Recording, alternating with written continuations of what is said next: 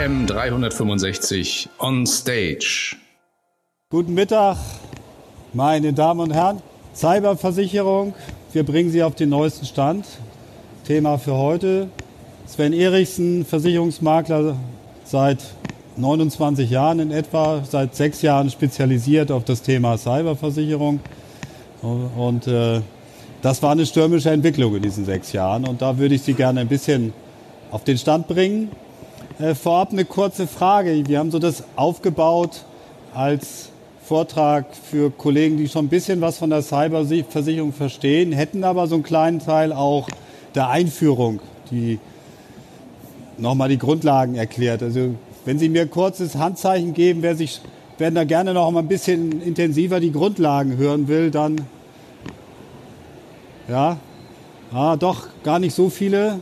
Also die meisten kennen sich dann schon aus, dann weiß ich ungefähr Bescheid, wie wir das, wie wir das takten. 45 Minuten heißt 35 Minuten Vortrag circa und dann gerne Ihre Fragen, aber auch gerne zwischendurch, wenn Sie, wenn Sie Fragen haben, einfach schnell, dann äh, machen wir das gerne zwischendurch. Cyberversicherung bedeutet aus unserer Sicht, um mal gleich mit einem unserer Kernbotschaften anzufangen, das Risiko aus digitalen Prozessen. Wir sehen heute in der Cyberversicherung ja immer das, den Begriff Cybercrime-Versicherung. Das springt aber zu kurz für das, was da versichert ist und was auch die Risiken sind. Daher, auch wenn Sie mit Kunden sprechen, es ist gut, das Gespräch so anzufangen mit dem Thema, wo sind Ihre digitalen Risiken? Was machen Sie digital und was kann passieren, wenn was nicht gut funktioniert und was kostet Sie das? Und dass die Kunden sich intensiver damit beschäftigen, sehen wir hier. Allianz Risk Report 2018. Alles klar. Sorry, danke. Ich muss ja diesen benutzen und nicht den anderen. Das hilft, glaube ich. Ja? Was habe ich jetzt gemacht?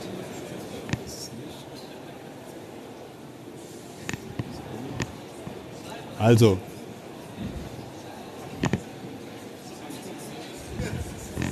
den habe ich, hab ich bestellt.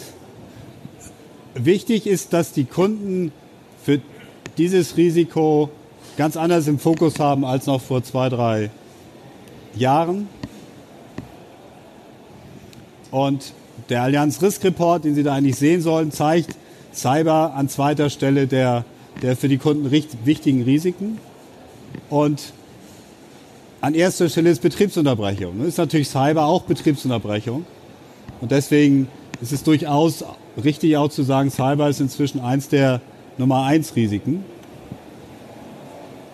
Naja, da ist schon richtig was schiefgegangen gerade.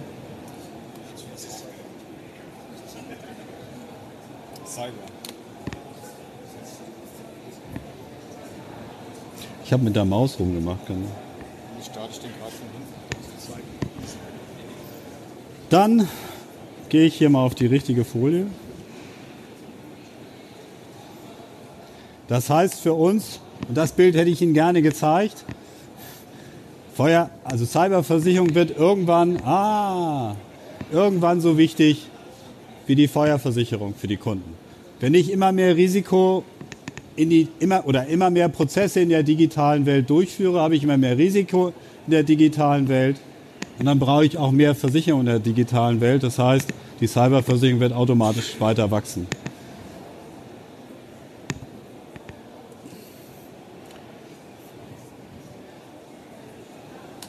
Das ohne Folie ist jetzt tatsächlich schlecht.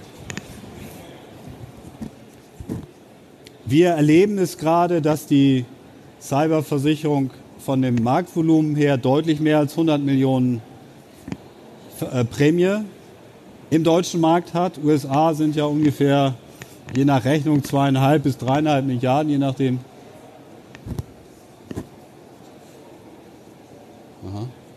Je nachdem, welchen, welchen Zahlen Sie so glauben. Das heißt, gewachsen von fast null in 2014 jetzt auf über 100 wenn Sie das exponentiell weiterschreiben, dann sind wir tatsächlich bei einem Milliardenmarkt in der Zukunft. Und die Logik ist auch bestechend. Ne? Wenn ich immer mehr digitalisiere, habe ich immer mehr Risiken im Netz, habe ich immer mehr Versicherungsbedarf im Netz.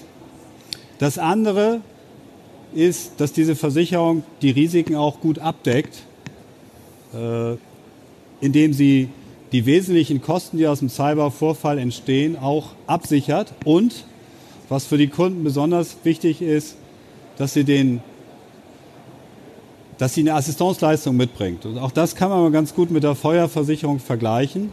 Nicht? Die Feuerversicherung bringt die Feuerwehr mit. Klammer auf, die Versicherer zahlen ja über die Feuerschutzsteuer auch die Feuerwehr. Rufnummer 112.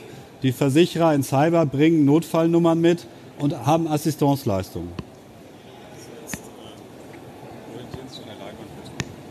Ich soll mich an der Leinwand orientieren. Na gut, dann. Ah, also hier Rissbarometer Nummer zwei, ah, wunderbar. Und hier wichtige Folie, Cyber so wichtig wie Feuerversicherung. Und was heißt denn Cyberversicherung eigentlich heute? Und wie gesagt, für Sie einmal auch als Einführung nochmal, das sind die wesentlichen Deckungsbestandteile einer Cyberversicherung, also zusammengesetzt aus Haftpflichtelementen, Schadensersatzansprüche Dritter aus einem Cybervorfall, Eigenschäden, insbesondere Wiederherstellungskosten, also wenn im System was kaputt geht, werden die Wiederherstellungskosten übernommen, Ertragsausfall, Mehrkosten, Erpressungsgelder und das auch in verschiedenen Kategorien. Und wenn Sie da schauen, versichert ist auch ein Bedienfehler. Ein Bedienfehler hat eigentlich mit Cybercrime ja nichts zu tun. Das ist kein Vorsatz, einfach macht jemand was falsch. Die Engländer nennen das so schön Fat Fingers. Ich sage dann immer Wurstfinger-Syndrom, wenn jemand auf den falschen Knopf drückt. Das wäre auch versichert, genau wie optional technische Probleme oder äh, Betriebsunterbrechung durch Zulieferer versicherbar sind. Also auch eine Deckung, die sehr weit geht im Verhältnis zum, zum Risiko. Und das den Kunden so zu erläutern, bedeutet, mit ihnen auch über digitale Prozesse, digitale Risiken zu reden. Und das Verständnis ist inzwischen sehr hoch dass es an der Stelle tatsächlich zu Einbrüchen kommt. Was ich jetzt gerne mit Ihnen machen wollte, ist nochmal Schäden durchzusprechen, weil das von Ihrer Seite immer gefragt wird, ja, was passiert denn da eigentlich? Wie sieht denn so ein Schadenfall konkret aus? Und äh, ich habe Ihnen jetzt ein paar Schadenfälle mitgebracht. Und dann haben wir danach nochmal äh, zwei Sonderthemen. Was sind die Zusatzleistungen der, der Versicherer und was, was heißt denn eigentlich Silent Cyber, weil das so in letzter Zeit in der, sehr intensiv in der Diskussion war. Aber wie gesagt, fragen Sie gerne zwischendurch. Geben Sie auch gerne einen Hinweis, wenn Sie noch was anderes hören. Wir haben es jetzt so aufgebaut zu sagen, wir setzen auf einem bestimmten Niveau auf und geben Ihnen ein paar weiterführende Hinweise.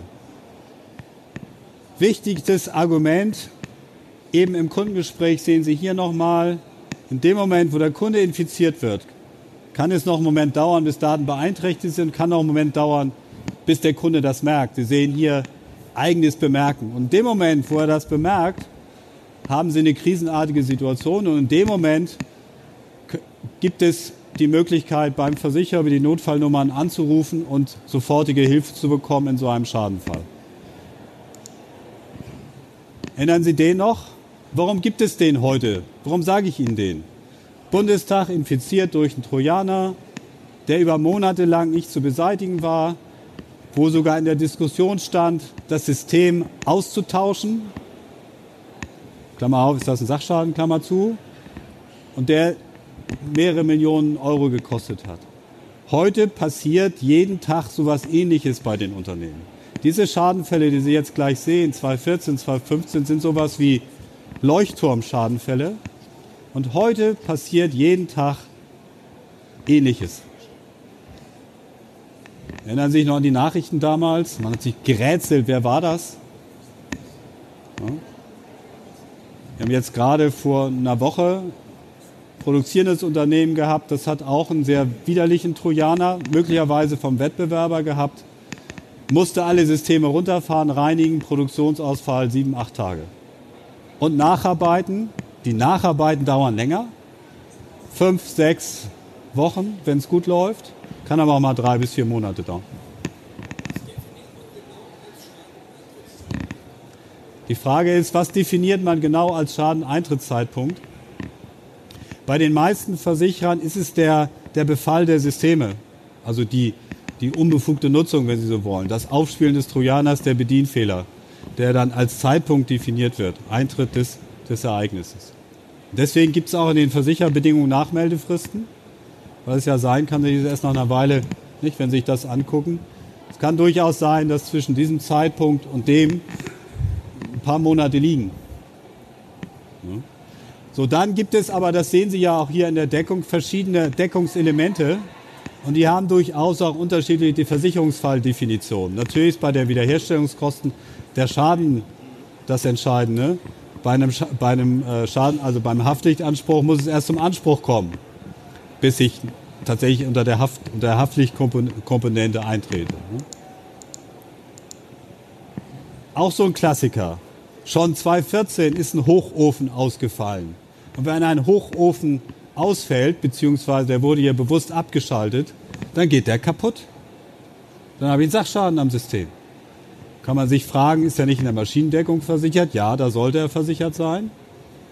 Aber der Unterbrechungsschaden, der jetzt ohne den Sachschaden entsteht, wäre über eine Cyberversicherung deckt. Schon 2014 hat BSI davon gewarnt. Damals haben alle noch gesagt, na ja, ein Großunternehmen kann ja mal passieren.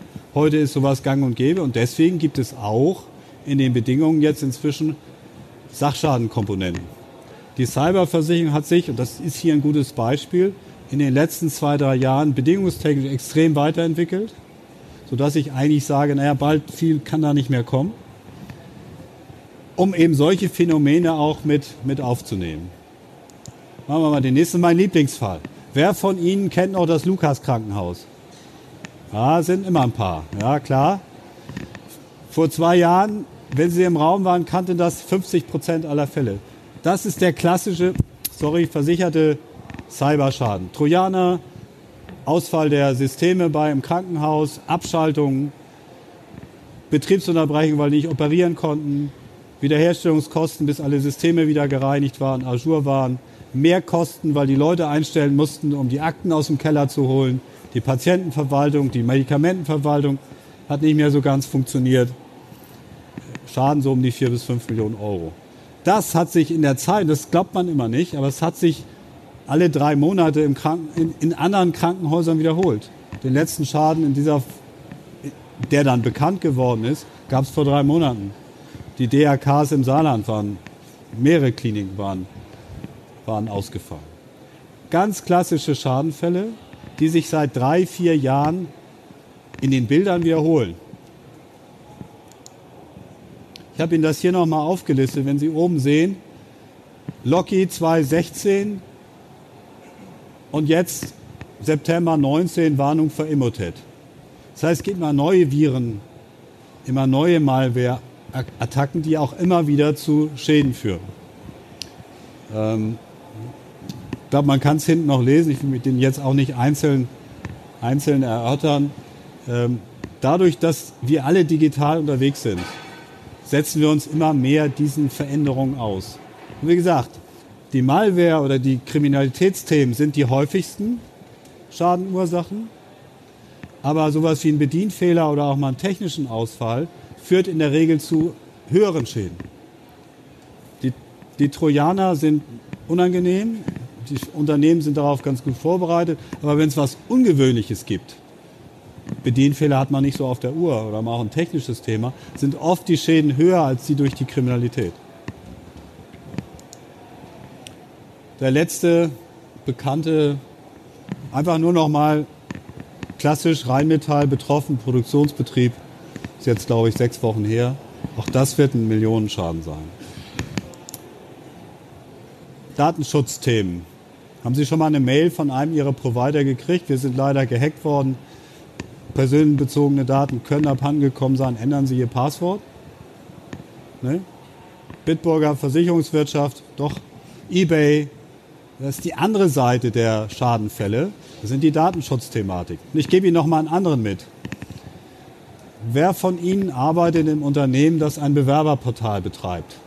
Also, Bewerberportal, für, wir haben vor circa drei Monaten kurz hintereinander zwei Fälle gehabt, wo Datenschutzbehörden durch Bewerber informiert worden sind, dass in dem betreffenden Unternehmen Bewerbungsunterlagen für alle Bewerber sichtbar waren. Also man lädt ja dann die Bewerbungsunterlagen hoch im Portal und jeder Bewerber konnte die Unterlagen des anderen sehen. Die Bewerber wo wollten wohl nicht genannt werden, haben dann die Datenschutzbehörden informiert, die Behörde informiert den Kunden und sagt, was ist denn bei euch los? Die Systeme stehen, sie stehen nicht, sie funktionieren, ist alles gut, aber es ist natürlich ein Datenschutzvorfall, wenn jeder Bewerber auf einmal in die Akten eines anderen reingucken kann. Und in dem einen Fall hat die Behörde gesagt, sagt mir, was ihr gemacht habt im Datenschutz, hat Fragen gestellt und die sind dann noch so im Prozess, das wird gut ablaufen. Im anderen Fall, anderes Bundesland, hat die Behörde gesagt, Jungs, ihr könnt 150.000 Euro Bußgeld bezahlen, dann ist das für uns okay. Oder wir gucken noch mal richtig rein. Und das Unternehmen hat dann gesagt, naja, 150.000 Euro war jetzt auch kein Riesenladen, nicht dreistellig Millionen im Umsatz. Nee, das machen wir nicht. Äh, waren dann auch cyberversichert. Wir haben dann den, äh, die Datenschutzanwälte auflaufen lassen und jetzt im Moment sind wir, glaube ich, bei so um die 100.000 Bußgeld. Das kann noch einen Moment dauern, bis man dann fertig ist. Ne? Also ganz andere Form von Schaden, der jetzt auch nicht zu Stillstandskosten führt, sondern der, der dazu führt, dass ich äh, Rechtsschutz und Rechtsverteidigungskosten habe. Und äh, man streitet ja inzwischen sogar darum, ob Bußgelder nun versichert werden und übernommen werden können oder nicht. Also da wird es auch eine Entwicklung geben an der Stelle. So sieht das dann aus, wenn man einen Trojaner auf dem Verschlüsselungstrojaner hat. Äh, nur so zum Lachen, das war ja WannaCry. Und wenn Sie sehen, die schreiben, ich will 300 Dollar, okay, aber in, wenn ihr in drei Tagen nicht zahlt, dann verdoppeln wir und in sieben Tagen sind die Daten weg. Also die legen mal so richtig schön die Daumenschrauben auch an was macht ein Versicherer oder ein, dann in dem Moment, der kommt mit den Forensikunternehmen, auch mit dem Krisenberater und überlegt, wie ist das Unternehmen aufgestellt? Könnt ihr rücksichern aus den Backups? Habt ihr die Daten noch irgendwo anders verfügbar? Die nehmen vielleicht auch mal Kontakt auf mit so einem Erpresser, um zu gucken, wie ernst der ist. Und dann entscheidet man, ob man zahlt oder nicht zahlt. Das ist ein Prozess, den will ich als Kunde auch nicht alleine machen. Da habe ich lieber jemanden an der Hand, der mir dabei hilft. Und das ist einer der wesentlichen Gründe für eine Cyberversicherung. Ja, das äh, lassen wir jetzt mal. Wir kommen vielleicht auf den WannaCry-Fall gleich nochmal zurück, aber erstmal, wir werden oft gefragt, wie berechne ich denn, wie berechne ich denn so einen Schadenfall? Und das ist eigentlich ganz einfach. Wenn ein Rechtsanwalt kommt, schreibt er eine Rechnung mit einem hohen Tagessatz. Der Forensiker kommt und schreibt eine Rechnung. Das neue System kostet Geld, habe ich eine Rechnung für. Also alles, was jetzt an Dienstleistungen oder Wiederherstellung kommt, kann man ganz normal belegen, wie jeden anderen Versicherungsfall auch. Der Versicherer wird dann gucken, naja, haben die sich vielleicht zwei PCs mehr gekauft, als die, die tatsächlich betroffen worden sind. Also ganz normale Schadenregulierung. Etwas komplexer ist es dann immer mit Mehrkosten und Betriebsunterbrechung, aber hier gelten auch die gleichen Grundsätze wie in der Feuer- oder Maschinenversicherung. Ich habe einen Betriebsunterbruch oder ich habe ihn nicht. Das Unternehmen kann den nachweisen, wird das dann ein bisschen hochrechnen. Der Versicherer rechnet es ein bisschen runter, am Ende trifft man sich in der Mitte. Wir hatten einen schönen Schadenfall, auf dem beruht so auch dieses Beispiel beim Maklerkollegen. Ähm, bei uns Maklern ist ja so, wenn wir mal ausfallen und eine Weile stehen, passiert da betriebsunterbrechungstechnisch eigentlich nichts. Cottage, Anspruch ist verdient, Rechnung kann ich später schicken. Unter Betriebsunterbrechung habe ich eigentlich nicht, es sei denn, ich habe jedes, jeden Tag getaktete Lebensproduktion. Das war jetzt hier so. Die kann ich im Jahr nicht nachholen. Dann kann da, konnte das Unternehmen in diesem Fall aufzeigen, dass es tatsächlich zwei Tage Lebensproduktion in dem Jahr verloren hat und die sind dann auch ersetzt worden als, als Betriebsunterbruch. Ansonsten sehen Sie hier, ähm, werden ganz normal Mehrkosten gerechnet. Wie viele Leute habe ich zusätzlich eingestellt, um die Anträge nachzubearbeiten? Wie viele Überstunden haben die Mitarbeiter geleistet? Und dann gibt es dafür den Ersatz. Das ist also nichts, nichts, was wir nicht kennen und können. Was ein bisschen anders ist in der Schadenregulierung, ist der Weg davor. Also das Einstielen von der Meldung des Kunden bis dahin, dass der Forensiker oder der Anwalt vor Ort ist, dass die richtig arbeiten, dass die auch richtig miteinander reden, dass der Schaden bearbeitet wird. Das ist unser Job. Wenn die dann in der Arbeit sind, das heißt, sie sind dabei, die Systeme zu scannen, zu schauen, was ist passiert, dann kann man die auch erstmal alleine lassen. Sie würden ja auch nicht eingreifen, wenn die Feuerwehr löscht. Hauptsache, die ist da. Und dann ist unser Job, dafür zu sorgen, dass der Schadenregulierung gut weiterläuft, dass die Rechnungen ordentlich geprüft und äh, auch plausibel sind und dass natürlich die Bedingungen greifen an der Stelle. Also eigentlich alles wie sonst auch. Also vom Schaden brauche ich als Makler wirklich keine Angst haben an der Stelle.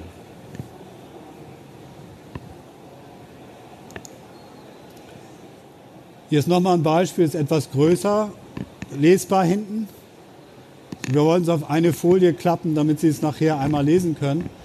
Vom Prinzip her aber die gleiche, die gleiche Situation. Der, der Umfang ist halt ein bisschen größer.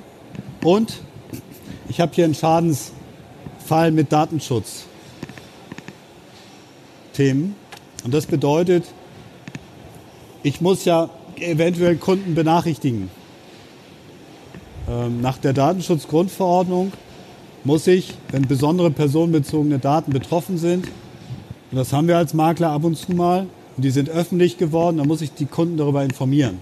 Und ich muss die Datenschutzbehörden informieren, dass sowas passiert ist. Also wenn es Beispiel Bewerberportal, nehmen wir an, das Unternehmen hätte es selber gemerkt, dann hätte es die Datenschutzbehörden von sich aus informieren müssen und hätte dann auch die Bewerber informieren müssen, dass ihre Daten frei sind. Das haben die dann auch gemacht. Also alle Bewerber sind am Ende informiert worden, dass ihre Daten für andere Einsicht eingesehen werden konnten. Das macht man natürlich nicht so gerne als Unternehmen. Ne? Also da, da scheuen sich alle vor. Ähm, aber die Offenheit ist besser an der Stelle. Und, es rechtzeitig auch zu machen, das hilft allen Beteiligten mehr, als zu sagen, nee, wir verzögern das jetzt mal. Ja, und Sie sehen, da können schon ganz ordentliche Summen bei rumkommen. Gerade auch wenn ich benachrichtigen muss, Warum? Weil ein Kunde, der kriegt einen Brief von Ihnen und sagt, hier, Ihre Daten sind betroffen, der fragt ja auch mal nach. Und in ein paar Fällen haben Sie auch Schadenersatzansprüche, die dann kommen. Also da ist ein ganzer Rattenschwanz an administrativen und PR-Maßnahmen, Benachrichtigungsthemen, die in so einem Schadenfall dann noch danach kommen. Leuchtet das so als Schadenbild so? Gibt es da aus Ihrer Sicht noch Fälle oder Fragen?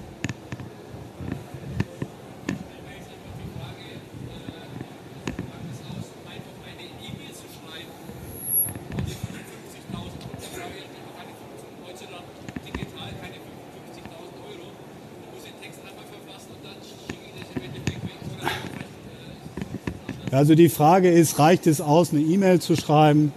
Ähm, das kommt auf den Fall darauf an, das kann mal reichen.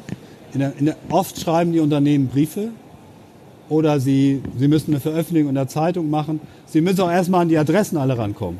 Haben sie alle Adressen? Äh, teilweise habe ich die nicht, da muss ich sie nachsuchen. Also mit diesen Kosten von 20 Euro, die durch Studien hinterlegt werden, teilweise sagen die Kollegen sogar 50 Euro, sind auch Kosten drumherum gemeint. Also das E-Mail-Schreiben kostet natürlich nichts, wenn Sie das per E-Mail erledigen können. Haben Sie alle E-Mail-Adressen? Sind die, sind die Verteiler richtig? Ähm, den Text zu schreiben ist schon nicht so einfach. Da lassen sich die Unternehmen beraten. Dann kommen die ganzen Fragen. Sie kriegen mal fünf Schadenersatzansprüche, die ein bisschen dauern. Vielleicht bieten Sie den Kunden auch an, dass Sie die mal scannen. Also da steckt eine ganze Menge an, an Aufwand dahinter, der einem so im ersten Schritt in der Tat nicht ganz einleuchtet. Ne?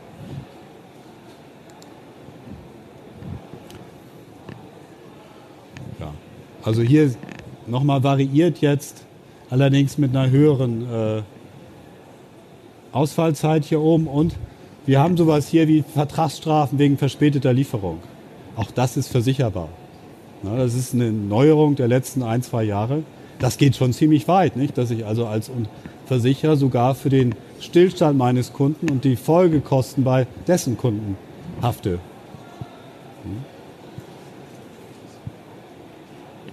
Also so sehen Schadenfälle im Detail aus.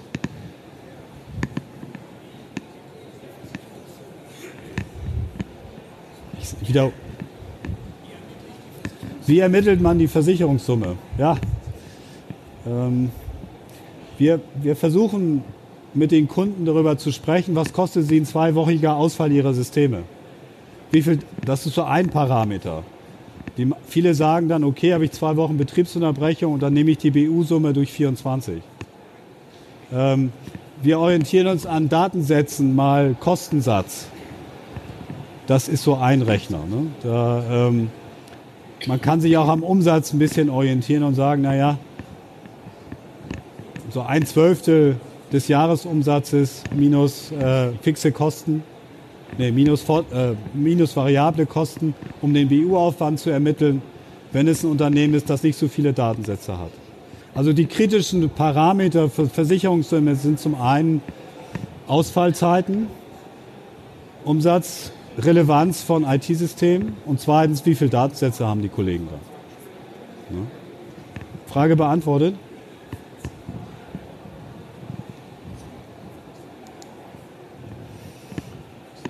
Nochmal so einen aus dem Nähkästchen. Ne? Da hat jemand 80 Millionen Krankenversicherungsdaten abgegriffen in den USA. Wir hatten einen ähnlichen Fall ja vor, vier, vor, vor sechs, acht Wochen in, äh, in Bayern, wo Daten von Ärzteverbünden sichtbar wurden. Warum macht das denn eigentlich jemand? Was will jemand mit 80 Millionen Krankenversicherungsdaten? Vermutung ist, dass das ein Land war, das seine Krankenversicherung auf neue Füße stellen wollte. Es brauchte Daten, um das zu berechnen. Es brauchte echte Gesundheitsdaten, um zu berechnen, wie ich ein Krankenver Krankenversorgungssystem ordentlich aufsetze. Also ob das stimmt, weiß man natürlich, aber es zeigt, warum gehe ich an solche Datenmengen dran? Oder warum hat diese Firma Cambridge Analytica von Facebook die Daten bekommen, um im Wahlkampf oder sich geholt, um im Wahlkampf in den USA ganz gezielt Wähler anzusprechen. Daten sind ja wie Gold. Daten kann ich verkaufen. Für Daten bekomme ich im Netz Geld. Für jeden Datensatz gibt es Preise.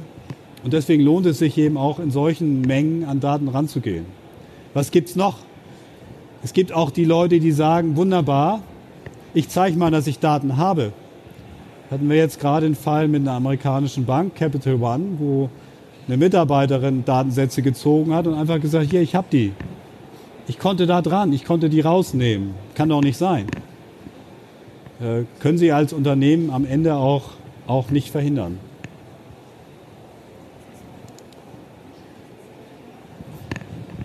Größter Schadenfall aus dem letzten Jahr. Auch ein paar hundert Millionen Datensätze zum Beispiel Kreditkartendatensätze, äh, mit denen kann ich natürlich auch einkaufen, wenn ich will. Also es lohnt sich auch, damit was anzufangen.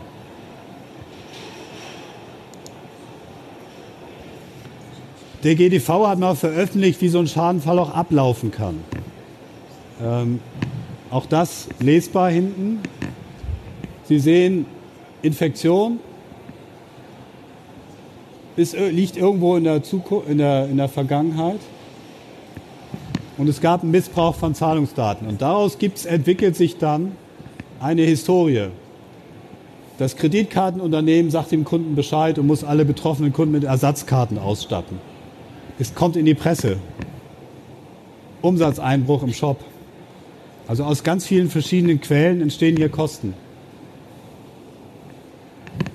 Das Unternehmen schaltet ab schaltet das System ab, um zu schauen, was los ist und muss dann sehr gründlich die Systeme durchgehen, prüfen, was passiert ist, wieder aufsetzen.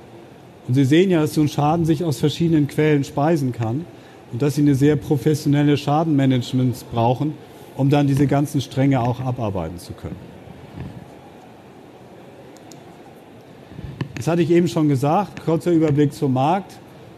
Wir starten gedanklich mit, der Datenschutz, mit dem Datenschutzgesetz in 78.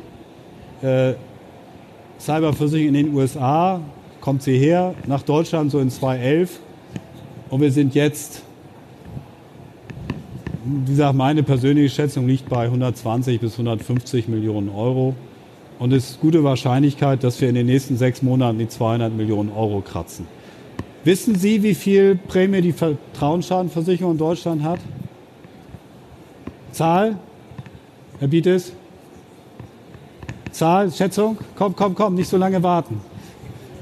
100, 200, 300, 500? 300, sagt der Kollege. Es sind 170 Millionen. Schaden, Vertrauensschadenversicherung gibt es schon seit langem. Und das heißt, die Cyberversicherung überholt spätestens nächstes Jahr die Vertrauensschadenversicherung. Also ein Riesenwachstumspotenzial, ein Riesenmarkt. Versicherer, die das anbieten, ist jetzt eine Auswahl von uns. Im industriellen Bereich, im gewerblichen Bereich gibt es natürlich noch ein paar mehr. Es gibt auch im Privatversicherungsbereich noch mehr, aber die passen dann irgendwann auch nicht mehr auf die Folie. Heißt für Sie, für uns, es gibt viele Versicherer, die Cyber zeichnen. Die Bedingungswerke sind noch ziemlich unterschiedlich. Die Formulierungen sind unterschiedlich. Einige dieser Versicherer sind ja auch international und die haben natürlich ein internationales Wording, ein internationales Bedingungswerk und profitieren von den Erfahrungen der Schadenfälle meinetwegen in den USA oder in UK. Was im Moment eher problematisch ist, denn in USA und in UK haben wir sehr, sehr viel größere und noch mehr Schadenfälle als bei uns, sodass einige der Versicherer inzwischen ihr Buch sanieren. Also die Prämien sind eine ganze Weile runtergegangen, die gehen gerade wieder hoch. Ähm, ja. Hier sind noch mal ein paar Zusatzbausteine. Wie gesagt, noch 13 Minuten. Ich hatte ja gesagt, wir wollen nachher noch mal so 10 Minuten haben. Über diese Themen sollte man mit dem Kunden sprechen, was für ihn wichtig ist. Zum Beispiel hat er eine Vertrauensschadenversicherung, braucht er ja keinen Cyberdiebstahl, weil die beiden äh, Versicherungen sich an der Stelle überlappen. Rückwirkungsschäden sind inzwischen versicherbar, kennen Sie aus Sach. Ganz wesentliches Element, macht noch nicht viele, halte ich auch für sehr problematisch aus Schadensicht, aber für den Kunden natürlich super. Noch zwei Sätze zu dem Thema Silent Cyber. Das ist ja die letzten Monate stark durch die Presse gegangen. Gemeint ist, dass auch in den anderen Versicherungssparten Schäden durch Cybervorfälle, insbesondere Angriffe, entstehen können. Wir hatten vorhin das Beispiel mit dem Hochofen, äh, wo quasi durch einen Cyberangriff, durch eine Attacke der Hochofen zum Stillstand gebracht wird. Und dann ist auch die Maschinenversicherung betroffen, weil ein Hochofen geht halt kaputt, wenn er abstürzt. Dann, dann, dann bricht er. Und in Feuer kann es natürlich genauso existieren. Also sind alle Versicherer durch die Aufsicht aufgefordert worden, ähm, zu schauen, wie denn das Exposure in den anderen Sparten ist und ob ich da was tun muss. Das Ergebnis der Allianz habe ich Ihnen hier beigefügt. In der Feuersparte habe ich in Feuer Sachschäden versichert. Cyberschäden sind in der Regel Vermögensschäden, wenn ich nicht Zusatzbausteine habe. Also hier ist eigentlich äh, von der Abgrenzung her alles klar. Die Versicherer sagen auch, ob nun Feuer durch einen Cyberschaden entsteht oder durch einen Kurzschluss oder durch einen Blitzschlag, ist ein Feuer. Und so ist es auch richtig. Das heißt, hier habe ich eigentlich kein so großes Thema. Ausnahme bei großen Kunden, die eine Risk-Deckung ohne Sachschaden haben. Da habe ich dann auch Cyber natürlich automatisch mit drin und das wollen die Versicherer da nicht haben. Deswegen werden an der Stelle jetzt Gespräche geführt, klarzustellen, was ist denn Cyber in Sach eigentlich bei den Kunden drin. Ähm, Gleiches gilt natürlich für TV. Äh, auch in Haftpflicht hat es schon eine ganze Menge Klarstellungen gegeben. Ich habe Ihnen das von der AGCS mitgebracht, weil die wahrscheinlich weiter sind als die anderen Versicherer. Äh, interessant, Financial Line spricht DNO. Die AGCS sagt, ich möchte mein DNO-Buch schützen, indem ich von den Kunden erwarte, dass sie eine DNO-Versicherung haben. Hintergedanke, das Management ist für IT-Sicherheit verantwortlich. Wenn die IT-Sicherheit nicht ordentlich läuft, kann es eine Pflichtverletzung geben, DNO-Fall. Aber wenn es eine Cyberversicherung vorab gibt, dann dauert es eine Weile, bis der Anspruch beim Management ankommt. Okay. Die beiden Versicherungen überlappen sich nicht, haben eigentlich auch nichts miteinander zu tun. Der Versicherer sagt aus Underwriting-Gesichtspunkten aber, ich möchte, um das Risiko geringer zu haben, dass du eine Cyberversicherung abschließt, lieber Kunde. Gerade bei größeren Kunden erleben wir das zurzeit. Bei den anderen Versicherern haben wir noch nicht viel gehört. Ähm, da gibt es Arbeitsgruppen, sagen mir die Versicherer. Äh, konkrete Ergebnisse haben wir bisher noch nicht, noch nicht gehört. Letzter Punkt vielleicht noch. Versicherer bieten inzwischen auch Zusatzleistungen an. Es gibt auch hier auf der Messe einige Dienstleister. Ne? Achtcom, AXA, der Kollege kennt das, nickt gerade mit dem Kopf. Äh, das sind spezialisierte IT-Unternehmen, die Bausteine entwickeln, die man Kunden anbieten kann. Insbesondere diese, die Awareness-Schulungen, heißt Schulungen für Mitarbeiter, wie sie Cybervorfälle verhindern können, was sie tun sollen, wenn sie eine E-Mail bekommen. Ähm, und die, die meisten Versicherer arbeiten inzwischen mit solchen Dienstleistern zusammen. Es gibt teilweise auch ein Connex. Kunde, wenn du so eine Schulung machst für alle deine Mitarbeiter, dann gibt es einen reduzierten Selbstbehalt oder teilweise auch äh, andere Goodies dabei, ähm, sodass wir hier in so eine, in eine Richtung Schadenverhütung, Schadenverhütungsdienstleistung auch gehen. Nicht Versicherer können auch über ihre Dienstleister natürlich Audits anbieten. Ähm, führt heute nicht mehr automatisch zur Rabattierung, sondern ist immer noch durch den Kunden zu bezahlen. Ja. Vielleicht als Ausblick an der Stelle, und dann haben wir noch so ein paar Minuten für Ihre Fragen und Diskussion. Also wir gehen davon aus, dass Cyber in Deutschland ein Milliardenmarkt wird. Wir sehen zurzeit eine erhebliche Zunahme an Schäden und auch an größeren Schäden, jenseits der 100.000 Euro. Wenn Sie Prämien sehen, Deckungssummen eine Million, Umsatz 20 Millionen, Prämie 4 bis 6, 7.000 Euro je nach Branche, das sind zwei Forensiktage Prämie. Das ist eigentlich zu wenig. Also ein bisschen, wir sehen es jetzt gerade in DNO, was das heißt, wenn ich über lange Sicht zu wenig Prämie nehme. Äh, wir sind hier gerade im Markt auch dahin, dass die Versicherer das realisieren. Aus Kundensicht ist da viel Deckung für relativ wenig Preis. Und äh, die Kunden, wenn sie, da, wenn sie beim Kunden sind und haben auch den IT-Kollegen dabei, dann sagt der, okay, wie gesagt, ich weiß ja, was mich ein Audit kostet, nämlich 7.000, 8.000 Euro. Penetrationstest kostet 8.000 Euro, 5.000 bis 15.000 Euro. Da ist die Versicherung kein großer Posten. Ich unterstütze das. Außerdem hilft es mir als IT-Leiter, äh, wenn mal was passiert, habe ich jemanden, den ich fragen kann und äh, der finanzielle Verlust wird auch abgemildert. Also die Sparte wird weiter wachsen, die Schäden werden weiter wachsen, die Professionalisierung wird zunehmen. Und letzter Satz. Wir sehen auch Anzeichen, dass es von Gesetzgeberseite äh, mehr Initiativen gibt, auch Standards für IT-Sicherheit verbindlich zu machen, so wie wir das ja irgendwo auch für die Feuersicherheit haben, also für, die, für, die Brand, für den Brandschutz gibt es ja auch Vorschriften und Standards. Da werden wir in Cyber auch hinkommen. Ja, das war's mal von meiner Seite. Der aktuelle Stand Cyberversicherung. Wie gesagt, gibt es aus Ihrer Sicht noch etwas zu fragen oder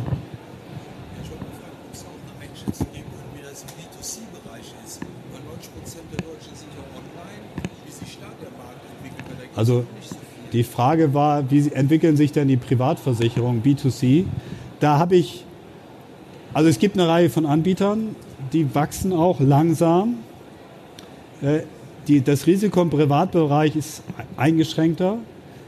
Ich persönlich bin überrascht, dass der Markt nicht schneller kommt. Also ich vermute mal, dass es irgendwann mal so ein, so ein, so ein, so ein Step gibt, dass auf einmal alle aufmerksam werden und auch Privatversicherungen kaufen. Aus Sicht eines Privatmenschen habe ich das gleiche Risiko. Es ist völlig logisch, dass irgendwann jeder Privathaushalt auch eine Cyberversicherung hat. Smart Home. Äh, ich meine, wer von Ihnen hat 15-jährige Kinder? Was machen die den ganzen Tag? Die sitzen am online irgendwas. Die, die lernen online, die spielen online, die kommunizieren online, die kaufen online ein. Äh, natürlich brauchen die auch Schutz, wenn da was passiert.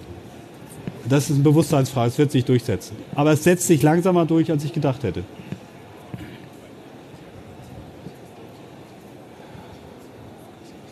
Ja.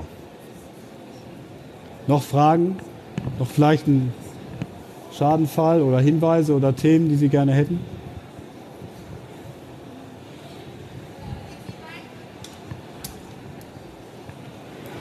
Ähm, inwieweit können Bedienfehler denn auch als Bedienfehler gesehen werden, wenn es eine Maßnahme, Qualitätsmanagement, wie auch immer gibt, wo eigentlich die Mitarbeiter informiert wurden, dass gewisse Anhänge nicht zu öffnen sind, sonstiges.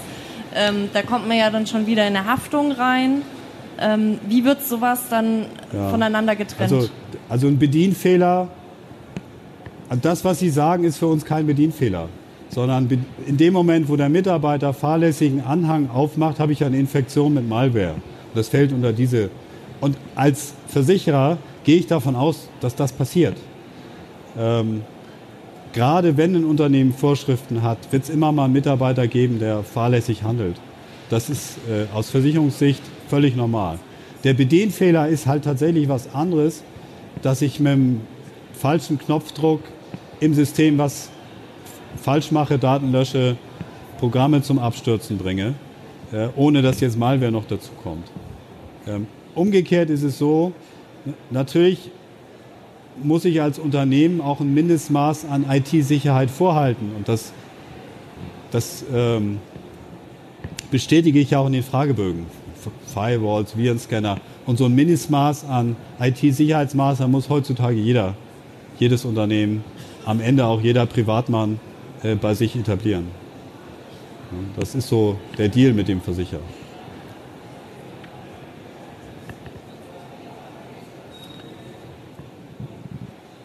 Themen, Fragen, Beispiele? Sie nicken alle mit dem Kopf, das ist schön. Dann?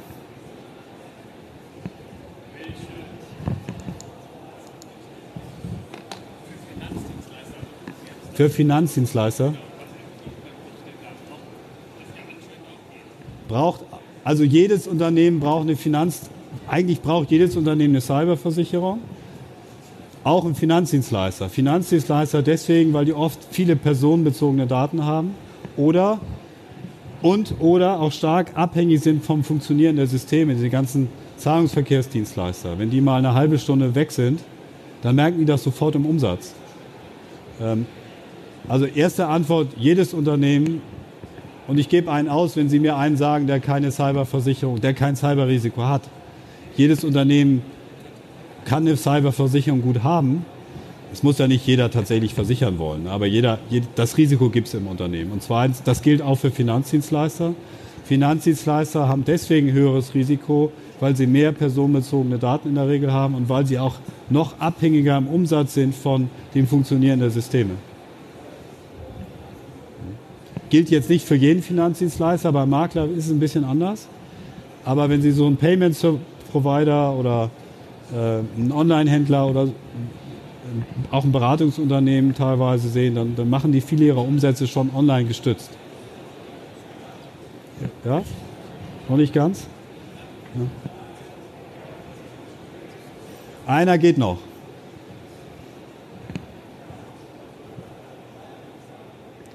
Ja, wir wollen es auch nicht übertreiben. Nicht? Also wenn es gut ist, ist es gut. Dann bedanke ich mich für Ihre Aufmerksamkeit und für die vielen Fragen und wünsche Ihnen noch einen weiterhin äh, einen guten Messebesuch im, im Laufe des Tages und vielleicht ja auch morgen.